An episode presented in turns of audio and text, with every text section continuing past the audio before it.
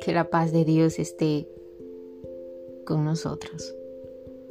Toda historia requiere un principio, llegar a la mitad de ella e intentar comprender a los personajes y los sucesos puede ser frustrante y llevar a conclusiones erróneas. Moisés, el autor humano de los primeros cinco libros de la Biblia, comienza a narrarle al pueblo de Israel la historia de su origen y empieza en el principio, donde nos conviene a todos empezar. El eterno Dios, creador, siempre ha existido, así que este no es el comienzo de su historia.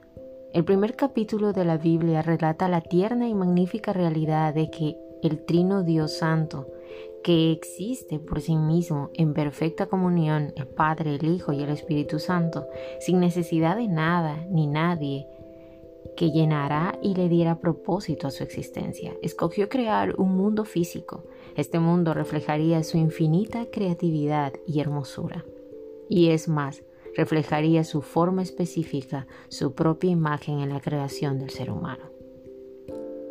El Nuevo Testamento nos revela cuál miembro de la deidad habló las palabras en su obra creadora, porque en él fueron creadas todas las cosas, las que hay en el cielo y las que hay en la tierra, visibles e invisibles, sean tronos, sean dominios, sean principados, sean potestades, todo fue creado por medio de él y para él y Él es antes de todas las cosas y todas las cosas en Él subsisten. Colosenses 1, 16, 17. Tú y yo sabemos quién es esta persona de la deidad, ¿no? Él es el verbo, literalmente la palabra de quien habla Juan. Esta palabra hizo todo lo que existe y Él es la vida y la luz de la humanidad que Él creó. ¿Captas el peso de lo que esto significa?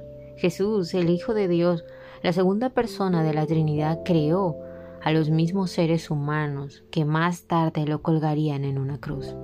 En el principio, Él separó la luz de las tinieblas físicas y separaría después la luz de las tinieblas espirituales con su muerte en sacrificio.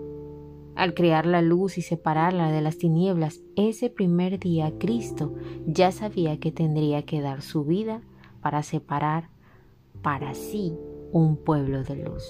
Cada día a nosotros nos toca reflejarlo delante de los demás porque fuimos creados para andar en luz y reflejarla. Porque de Él y para Él y para Él son todas las cosas. A Él sea la gloria por los siglos de los siglos. Amén.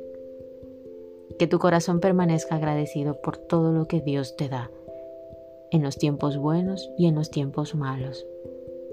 29 Thanksgiving, una voz de agradecimiento.